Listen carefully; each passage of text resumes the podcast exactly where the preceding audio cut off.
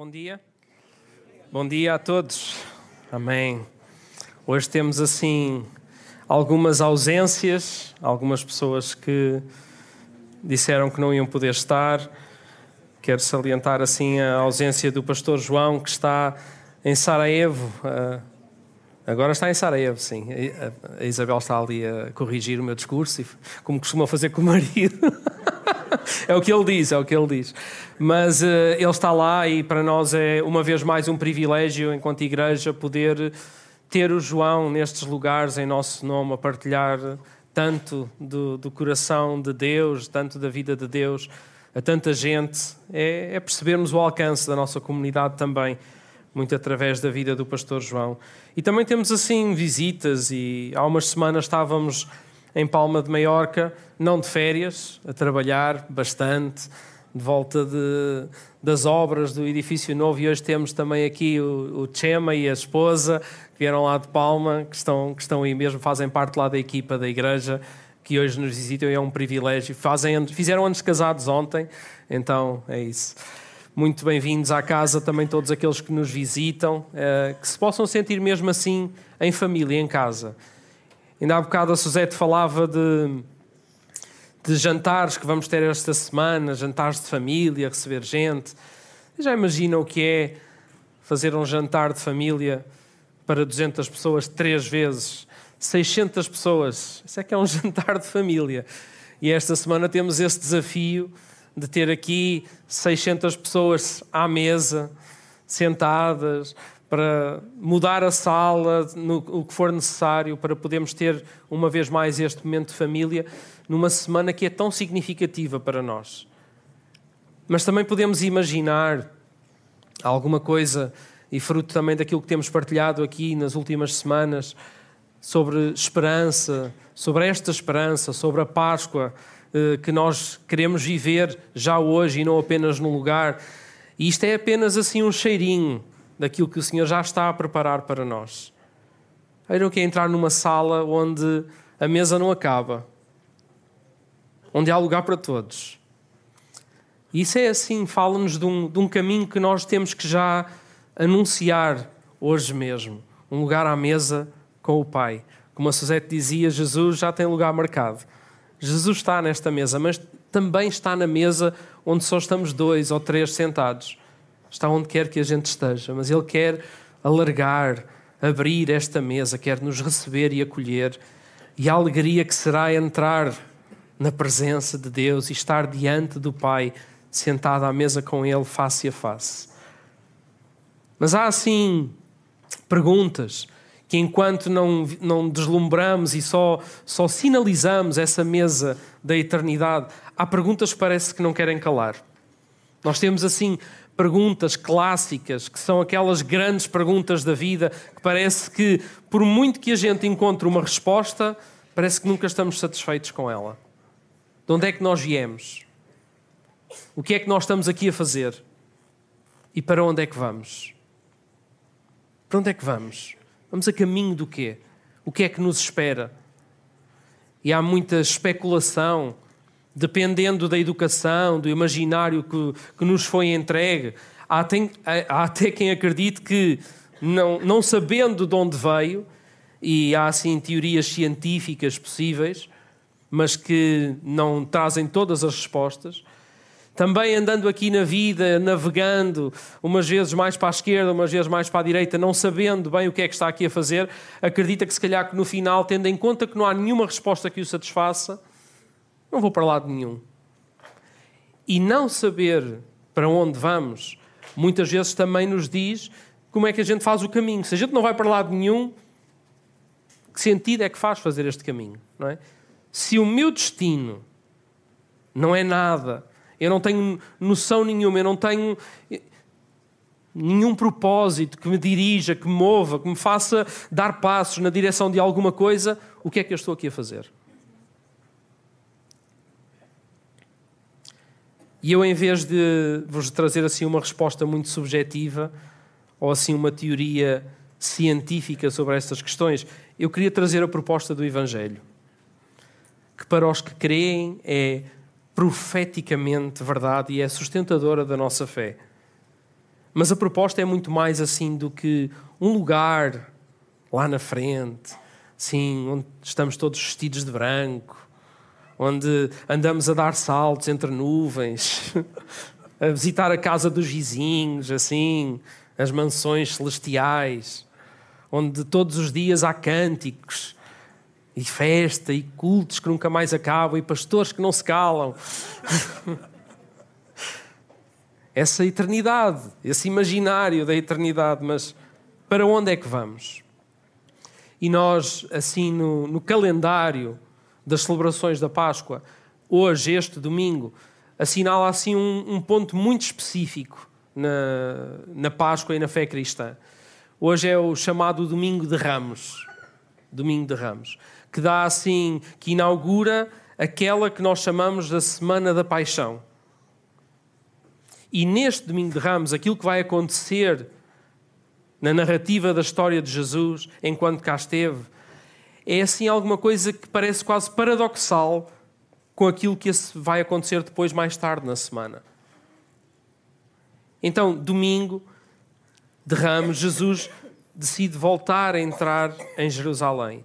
E acontece um momento a que nós chamamos da entrada triunfal de Jesus. Porque e a, acontece alguma coisa que uh, reafirma as profecias que já haviam falado de que o Messias ia entrar em Jerusalém e ser acolhido como um rei. E o povo canta: Glória, Aleluia, o Rei de Israel está entre nós.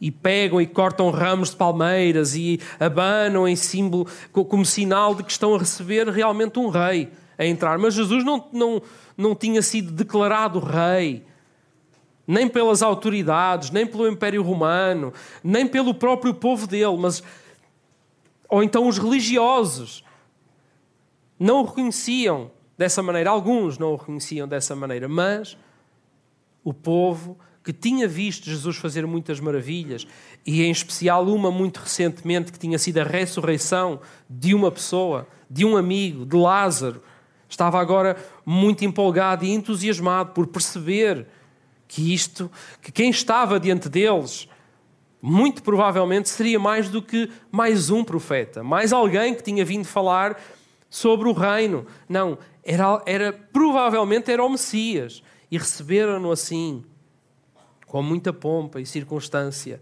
num momento onde ele foi tão aclamado que nós, se olharmos para esse momento, é difícil de acreditar que uns dias depois Jesus ia estar a passar por um momento de tanta dor, tanta tortura, por alguma coisa que se a gente olhasse só para aquele momento específico, a gente dizia: onde é que está a esperança nisto? Onde é que está a esperança naquilo que está a acontecer agora com Jesus? O paradoxo de domingo de Ramos e da sexta-feira da crucificação é está tudo ali naquele, naquele, numa semana onde Jesus vive intensamente e apaixonadamente os seus últimos momentos antes da cruz, pré-ressurreição, onde Ele dá a sua vida por cada um de nós. Eu gostava que todos pudéssemos abrir a palavra em João no capítulo 14, onde nos vamos deter hoje um pouco mais. João, capítulo 14.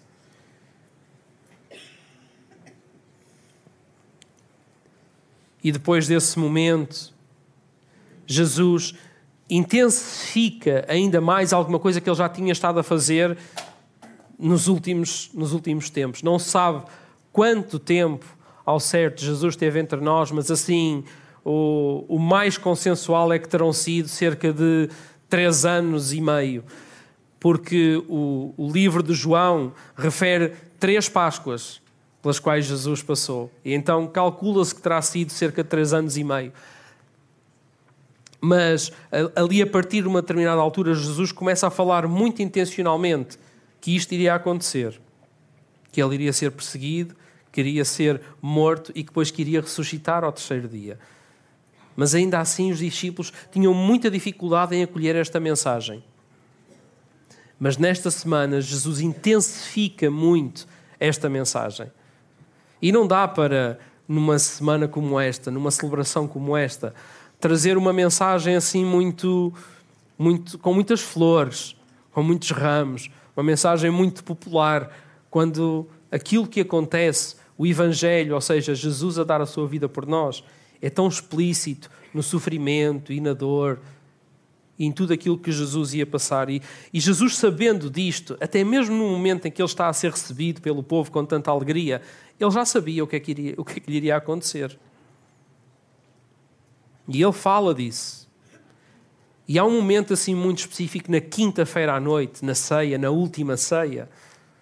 Aquela ceia que os discípulos não queriam que fosse a última, mas que Jesus fala que seria a última. Ainda que ele terá outras refeições depois da ressurreição com eles, mas já de outra forma. Ele senta-se à mesa com os, com os discípulos e depois de ter lavado os pés aos discípulos, depois de ter partido o pão e distribuído pelos discípulos, depois de ter dado o cálice aos discípulos, depois, já depois de Judas ter saído da mesa para atraiçoar Jesus, Jesus volta a dizer que não vai estar com eles por muito mais tempo. E depois há assim um discípulo que faz assim uma pergunta muito específica a Jesus. Que é aquela, é, é mais uma vez aquele tipo, é aquela pergunta que, que estávamos a falar. Para onde é que nós vamos? Aquela pergunta que parece que nunca se cala na nossa vida. E Pedro vai fazer essa pergunta. Ainda antes de João 14, vamos ler só aqui uns versículos atrás, no final de João 13, a partir do 36, e disse assim: Perguntou Simão Pedro: Para onde vais, Senhor? Para onde vais?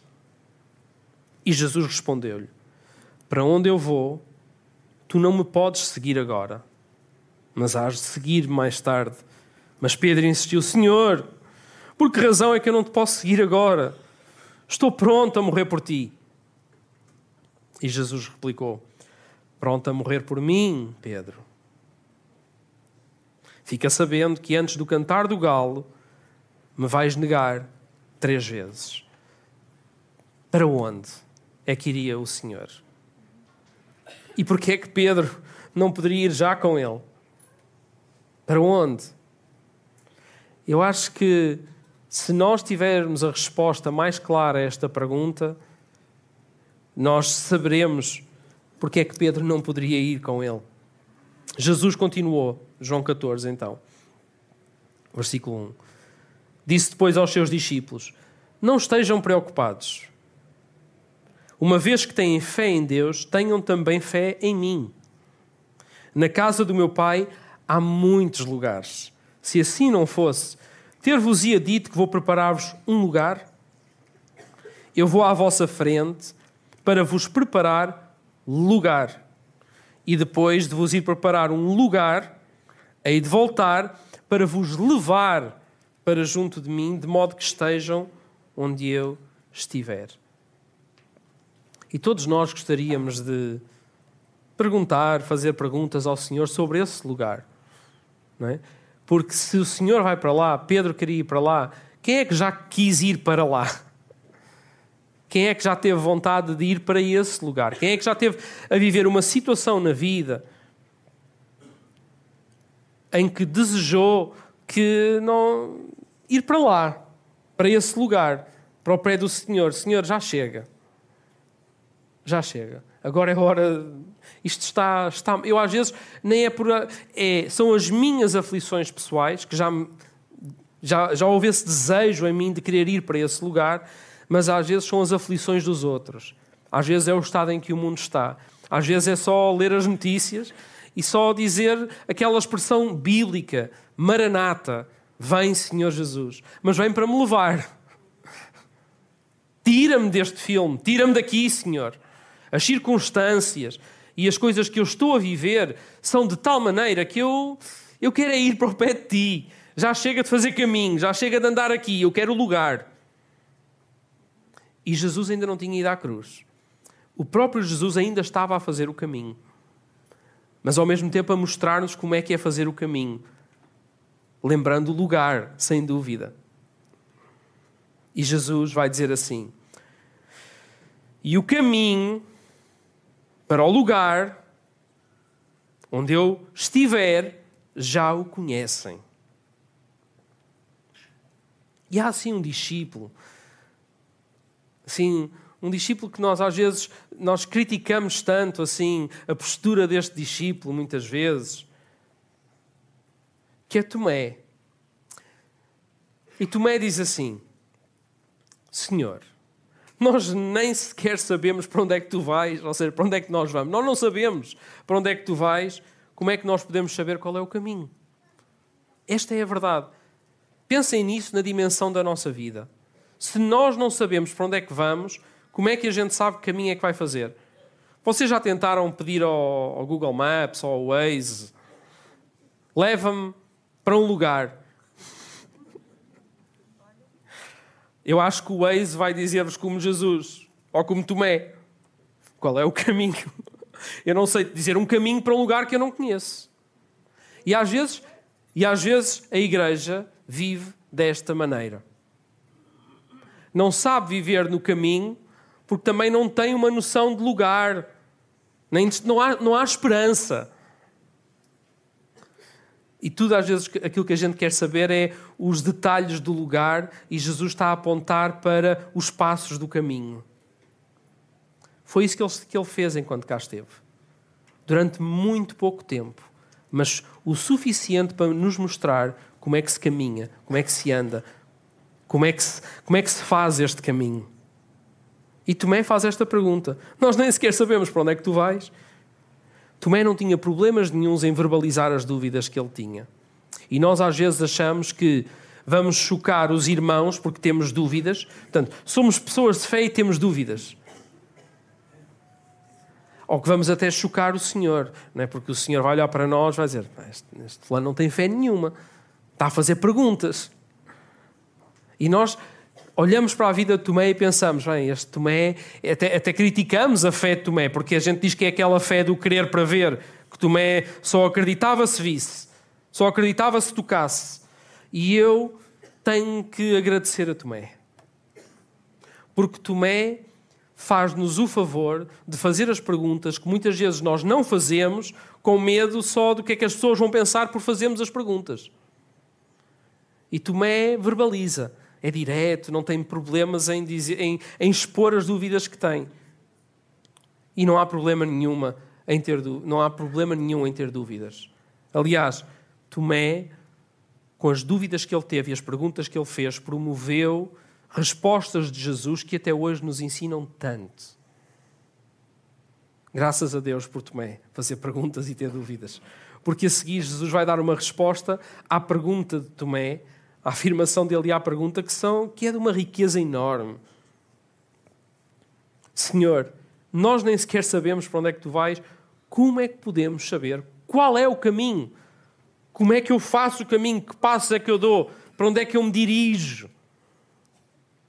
E Jesus disse, versículo 6: Eu sou o caminho, a verdade e a vida. Ninguém pode chegar ao Pai sem ser por mim. Obrigado, Tomé. E já que me conhecem, ficam a conhecer também o Pai. E desde agora ficam a conhecê-lo porque o viram. E outro discípulo, Felipe, pediu-lhe: Senhor, mostra-nos o Pai, e isso basta. E Jesus respondeu-lhe: Lembrem-se, Jesus tinha falado à pergunta de Pedro. Pedro queria ir com Jesus, lembram-se disso. E Jesus começa a falar de um lugar, certo? Estamos todos aí. E Jesus, depois de dizer que está a preparar lugar, vai tirar a atenção do lugar e vai começar a falar sobre o caminho até lá. Porque eu acho que nós muitas vezes focamos tanto no lugar.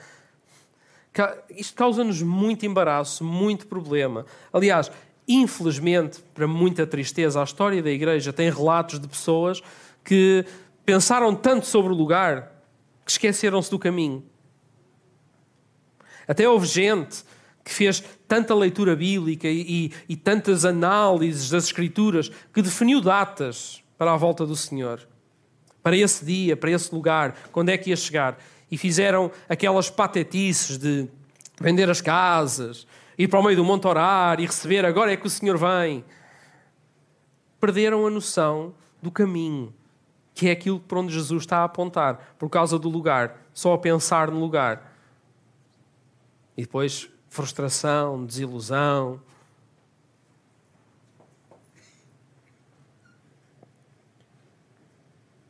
Filipe, há tanto tempo que vivo convosco, ainda não me conheces. Aquele que me viu, viu também o Pai. Vejam como eu faço. Como é que tu me pedes, mostra-nos o Pai? Versículo 10. Não acreditas que eu estou no Pai e que o Pai está em mim? As palavras que eu vos digo, não as digo por mim. O Pai que está em mim é quem realiza as suas obras. Acreditem que eu estou no Pai e o Pai está comigo. Mas se não querem crer em mim pelas minhas palavras, creiam em mim, ao menos, pelas minhas ações. Digo-vos, vejam o que é que Jesus vai dizer.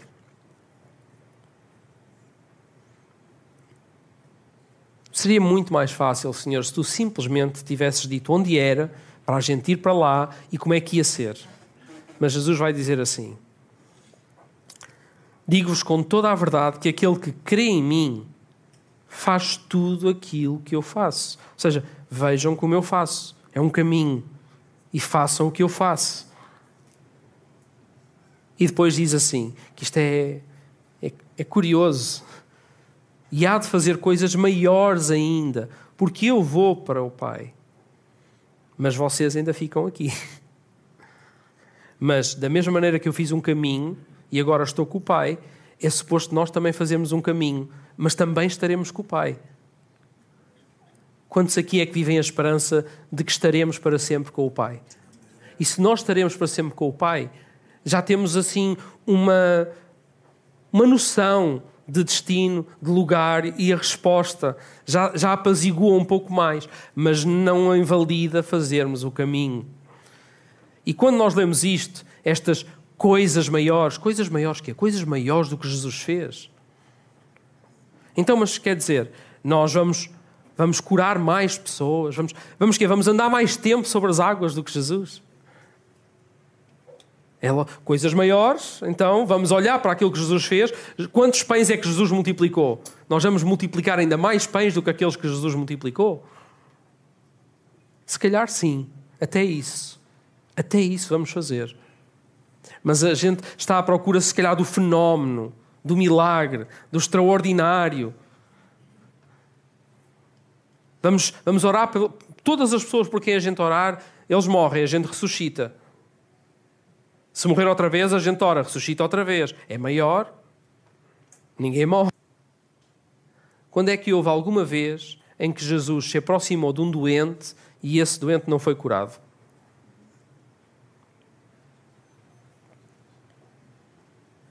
Então, nós, se procurarmos as coisas maiores nessa perspectiva somente, vamos sair muito frustrados, porque achamos que vamos fazer coisas desse género maiores que aquelas que Jesus fez. Mas a dimensão do reino que Jesus anunciava e que está a pedir para ser o caminho que a gente traça, que está a, Jesus está a dizer: vivam, a anunciar a esperança do reino. E não é um reino que um dia vem só. E não é um lugar para onde um dia vocês vão, vão ir. É alguma coisa que já é. E isso garanto-vos que nós realmente podemos fazer coisas ainda maiores. Porque Jesus, o ministério de Jesus, a vida pública dele foi tão curtinha. Os lugares onde Jesus foi no planeta Terra, a gente olha quantos é que Jesus curou, mas só curou ali. E Jesus está a falar numa perspectiva global. O lugar é o lugar para, para irmos a todo lugar anunciar o reino que já chegou. A presença do reino que estava em Jesus, através da igreja, é agora estendida a uma dimensão muito maior, multiplicada de Jesus, que é isso que deve ser a igreja. É uma, é uma multiplicação de Jesus. É, e foi isso que Jesus quis fazer e fez com um grupinho de pessoas para depois se multiplicar. E eu admiro admiro mesmo porque olho para a vida destes discípulos e sei que está a chegar aquele momento em que Jesus vai ser perseguido, em que Jesus vai ser preso, em que Jesus vai ser torturado. E estes homens vão, vai cada um para o seu lado, vão se espalhar.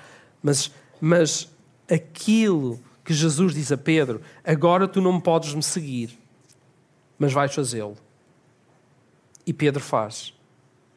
Há uma diferença na vida de Pedro depois da ressurreição e depois de ter recebido o Espírito Santo que faz com que eu olhe para a vida de Pedro e diga: era assim que eu deveria estar a viver a minha vida como Jesus, ser uma cópia de Jesus. Durante aqueles três anos e meio possíveis do ministério da vida de Jesus, eu devia multiplicar tudo aquilo. A igreja devia ser multiplicadora de tudo aquilo. Mas na verdade nós só contamos a história de alguns.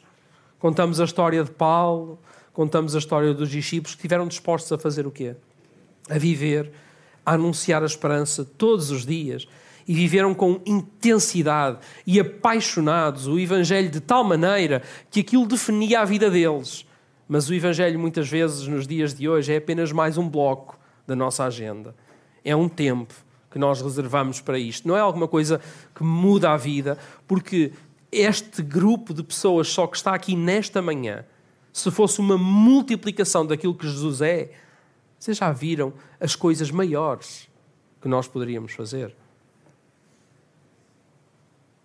E vamos dando sinais, graças a Deus por isso. Eu dou graças a Deus pela vossa vida mesmo, porque nós vamos sinalizando o reino. Mas Jesus quer que isto tenha assim.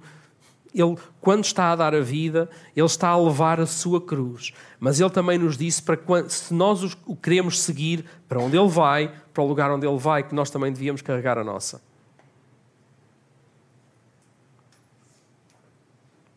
Ele faz um convite para que a nossa narrativa a história da nossa vida, também possa ser escrita pela mesma pauta que a dele. Eu sei que isto não é uma mensagem popular, agradável, confortável, não é um, um culto da prosperidade, mas é um culto para vivermos mais como Jesus. É um desafio para olharmos para a vida dele e eu não posso não falar sobre estas coisas ao ler a palavra, porque isto incomoda-me a mim também. Isto mexe com a minha estrutura. Isto põe-me a repensar a maneira como eu vivo a vida. Houve assim alguma coisa, alguma. Este, o, o, devocional que a gente escreveu para a Páscoa tem sido, todos os dias eu tenho sido tão, tão agradecido ao Senhor pela, por, por Jesus multiplicado. Por aquilo que tem sido, que eu tenho lido aqui e percebido que a sensibilidade de tanta gente para pôr em palavras coisas tão boas e que me tem abençoado muito. Mas assim, dentro disto que eu estou a partilhar convosco, o Samuel Cerqueira escrevia esta semana alguma coisa muito interessante. Ele disse assim, no, no texto devocional que ele escreveu, sobre a carta aos Filipenses. E quando nós olhamos para esta carta, se calhar não temos essa noção, mas ele diz assim: Paulo escreve aos irmãos de Filipos a partir da prisão, sem liberdade, conforto, e dependente de outros para suprir as suas necessidades. As expectativas eram más, mas a sua carta é marcada pela alegria que flui da sua fé em Deus. Ele confia que Deus sempre termina o que começa, de onde viemos e para onde vamos, mesmo que demore tempo e o caminho enquanto cá estamos seja acidentado.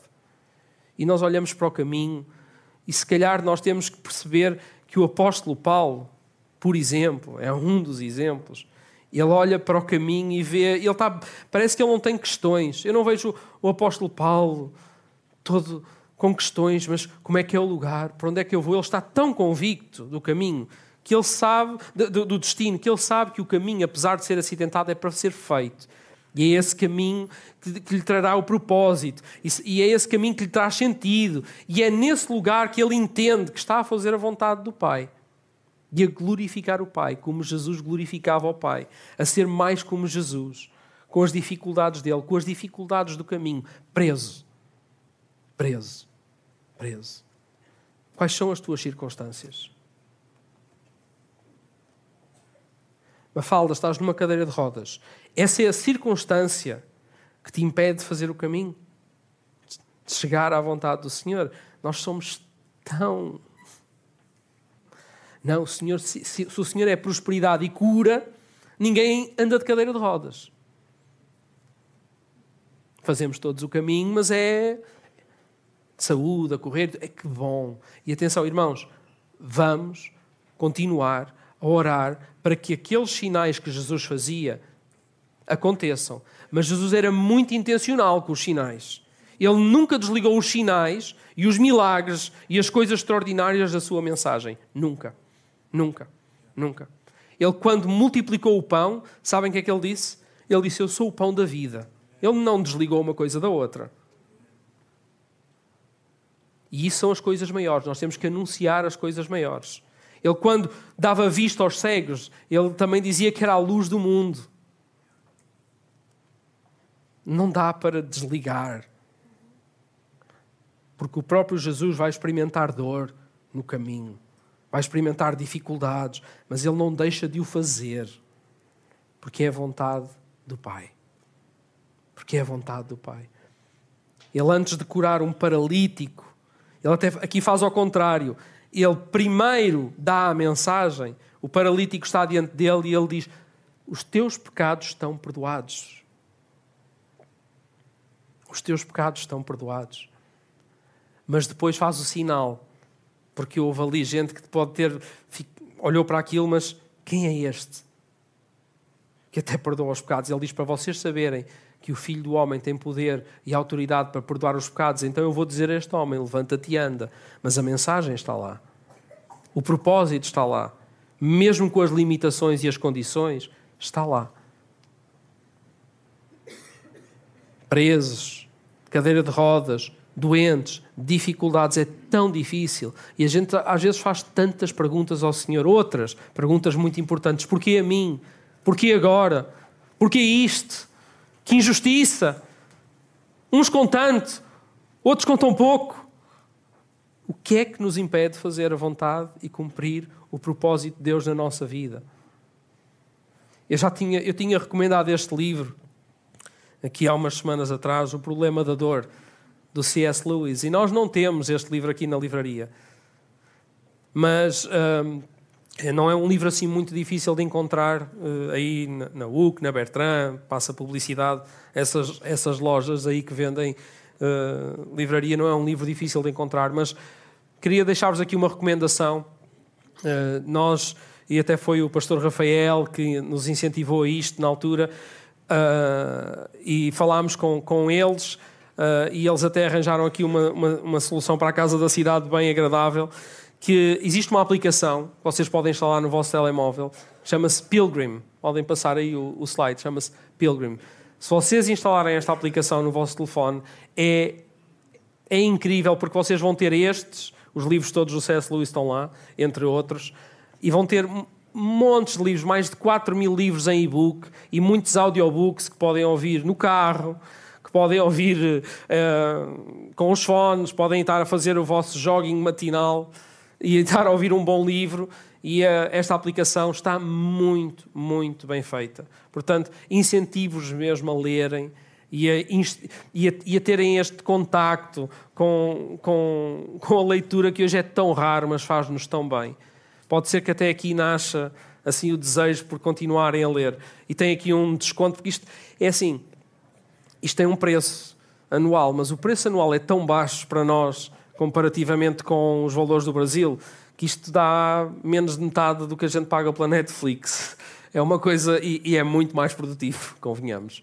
Ou seja, isto fica 2 ou 3 euros por mês, ainda temos um desconto de, de 30% se meterem esse código, que o Rafael tem lá amigos e, e contactos e, e arranjou-nos aí esta possibilidade. Mas para dizer que este livro fala sobre estas questões e, e este livro fala, estou, estamos a ler sobre sofrimento e dor e ao mesmo tempo sobre tanta esperança.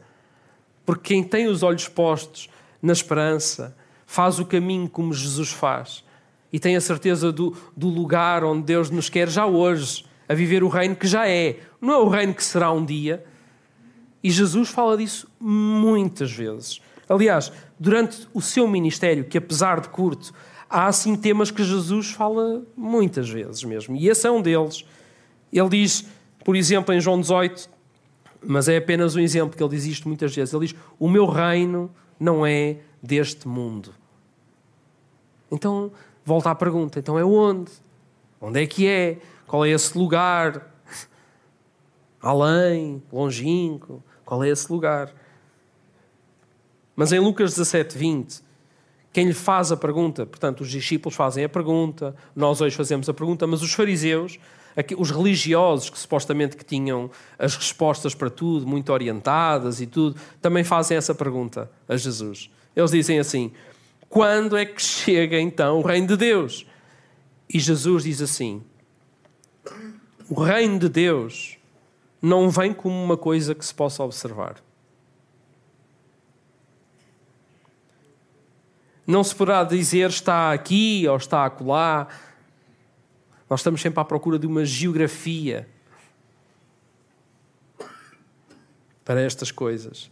Na verdade, disse Jesus, o reino de Deus já está no vosso meio. Já estava quando Jesus cá estava e está hoje no nosso meio, se nós decidirmos viver como Jesus, de forma intensa, apaixonada. E onde é que estão esses então que já vivem o reino, esses que são intensos e apaixonados? É o desafio. É um desafio viver desta forma. Esperamos o reino, esse lugar, ou já somos testemunhas desse reino? Será que o reino de Deus e a sua vontade estão em primeiro lugar na nossa vida? Então há, há a pergunta: para onde é que vamos? Vamos, sim, vamos para a mesa, vamos para esse encontro, mas ainda há mesas para ter até lá. E não é apenas as mesas que a gente faz aqui na igreja. O reino já está entre nós. O reino é para ser vivido.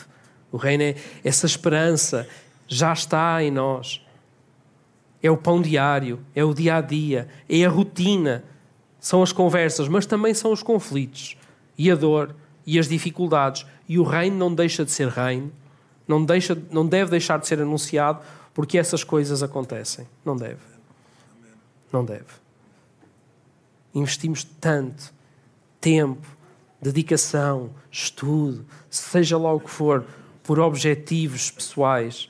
E atenção, invistam, invistam, mas não descolem uma coisa da outra. Tudo o que for extraordinário e que vocês possam fazer nesta terra, tudo o que vos dê prazer, sei lá, tudo isso, mas não desliguem nada disso da mensagem, porque esse é o propósito e é o que trará sentido à vossa vida e é o que, vos pará, que nos porá a todos em marcha na direção do lugar que Jesus fala.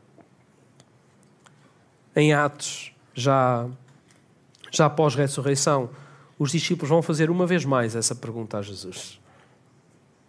Já depois de terem visto Jesus ressuscitado.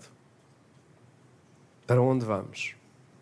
Ou então, de outra forma, porque lá em Atos 6 eles perguntam: Senhor, será agora que vais restaurar o reino para o povo de Israel? Ou seja, é agora que o reino vem?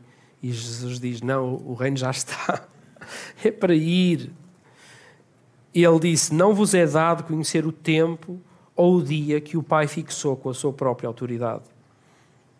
Tirem os olhos, disse, e ponham os olhos em mim, no que é suposto vocês viverem desde já. É aí que ele diz: Mas receberão o poder ao descer sobre vós o Espírito Santo, e serão minhas testemunhas. Serão, não é um dia, é agora, serão minhas testemunhas. Aonde? Coisas maiores. Eu fui aqui, eu quero, eu quero me estender por todos os lugares. Coisas maiores. E serão minhas testemunhas em Jerusalém. E eles começaram ali, mas expandiram aquilo que Jesus era em Judeia, Samaria e até aos lugares mais distantes do mundo. Jesus instrui os discípulos sobre o reino que já é. Pedro, lembram-se como é que começámos? Pedro tinha feito aquela pergunta a Jesus: Senhor, para onde é que tu vais? E Jesus respondeu: Para onde eu vou, tu não podes seguir agora, mas hás de seguir mais tarde. Pedro deu a vida pelo reino. Com a companhia de Jesus, com o Espírito Santo nele, Pedro deu a vida pelo reino. E eu quero ir como Pedro. Eu quero ir como Paulo. Eu quero ir como a Mafalda, como estes exemplos que estamos a falar. Mas eu, eu quero ir independentemente daquilo que me limita e das condições que querem dizer que, que, eu, que eu tenho que focar naquilo que me está a acontecer. Eu quero ir na direção de Jesus. E nós podemos até, até viver esta vida a fazer o bem, sermos, não temos assim nada que a gente possa dizer, não, eu não sou má pessoa. E é bom, que bom que é ver até mesmo aqueles que não têm a nossa fé fazer o bem. A gente admira as pessoas que fazem isso, graças a Deus por isso. Mas nós vivemos para mais do que um bem subjetivo. Porque é subjetivo. Porque as pessoas fazem o bem que acreditam que é bem. Mas nós fazemos o bem que Deus diz que é bem. E há uma diferença sobre isso. Há uma grande diferença. A minha filha, a Matilde, ela está agora no, no primeiro ano de escola e quando ela começou a ir às aulas, assim, nos primeiros dias, ela chegou a casa um dia e virou-se para nós e disse: Pai, é tão estranho, porque todos os meninos lá da minha sala, é, eles são mesmo estranhos. Escrevem todos com a mão direita.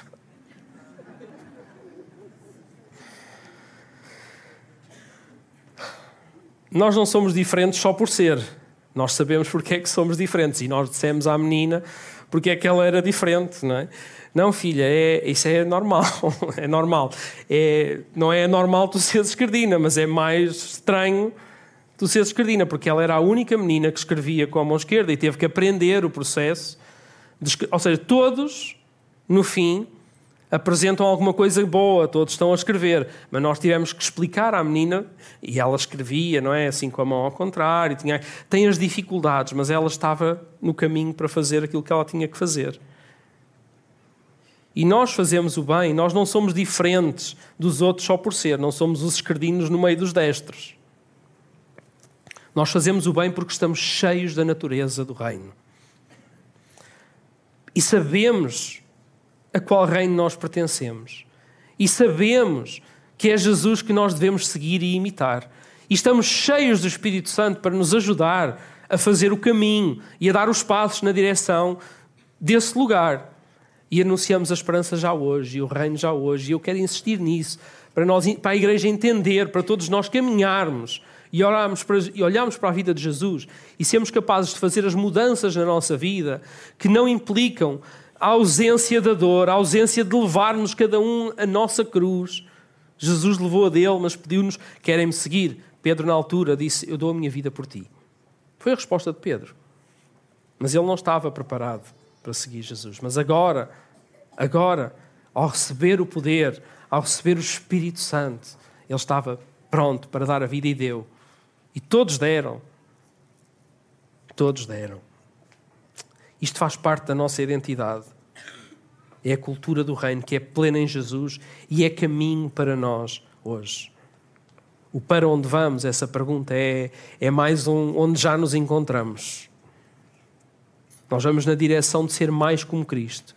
Ele é o caminho e como Ele seremos no final. E com Ele estaremos para sempre. Esta é a nossa esperança. Esta é a nossa esperança e é isso que nós vamos celebrar. Pedir ao grupo de louvor para subir o Marcos também. Nós vamos celebrar a ceia, o Marcos vai nos dirigir neste momento. E eu queria só ler um pouquinho depois, ainda neste momento em que Jesus está a ter esta conversa com eles e ainda antes de sair para o Monte das Oliveiras, Jesus disse muita coisa. João detém-se muito aqui nesta, nesta conversa que Jesus teve, muito mais do que os outros evangelhos. E ele diz assim: dois capítulos à frente, João 16, ele disse: Vocês agora estão tristes. A conversa de Jesus não era para menos. Não é? Ele ia embora, ia para um lugar, eles não podiam ir, não era para menos. Mas eu hei de voltar a ver-vos. E nessa altura, vão encher-se de uma alegria tão grande que ninguém a pode tirar dos vossos corações. Já tiveram esse encontro com Jesus? Que a alegria é tão grande que nunca mais sai, apesar das circunstâncias e da dor e de tudo, e da cruz, da nossa cruz. Vocês já viveram isso dessa maneira? Mas a alegria está lá a mesma. Como é que pode ser? Como é que isto funciona? E quando chegar esse dia, vejam o que é que Jesus disse. Já não precisam de me fazer mais perguntas. É como se, de repente, as questões pelas quais nós tentávamos moderar a nossa vida e que às vezes era para a esquerda ou para a direita, caíssem. Cai tudo. Porque nós estamos tão certos e seguros que estamos a fazer o caminho na direção de ser mais como Jesus, que tudo o resto perde a força. Eu próprio perco a força diante de quem Jesus é. E Jesus volta a dizer-te: E prometo-vos que tudo quanto pedirem ao meu Pai em meu nome, Ele vos dará, porque nós aprendemos a pedir como Jesus, apesar de tudo o que nos acontece. Não é porque agora temos alguém que nos satisfaz todos os desejos, é porque estamos dispostos a sujeitar-nos a Deus, como Jesus, Jesus, o próprio Deus, se sujeitou ao Pai e não fugiu da cruz. E nós não queremos fugir da nossa. Deixamos de ter perguntas, porque a eternidade já se está a estabelecer na vida de cada um de nós. Quem Cristo é. Esse processo é o reino que já é a chegar, o caminho para o lugar onde Jesus está. Estar com, com quem Ele está, um com o Pai. É a identidade dos filhos que glorificam o Pai a ser restaurada em cada um de nós. Jesus não viveu à margem da dor, mas estava cheio da esperança no amor eterno do Pai. As dúvidas podem surgir, mas as perguntas diminuem quando vivemos no caminho até ao lugar que Ele preparou. Quando somos um com aquele que tem todas as respostas.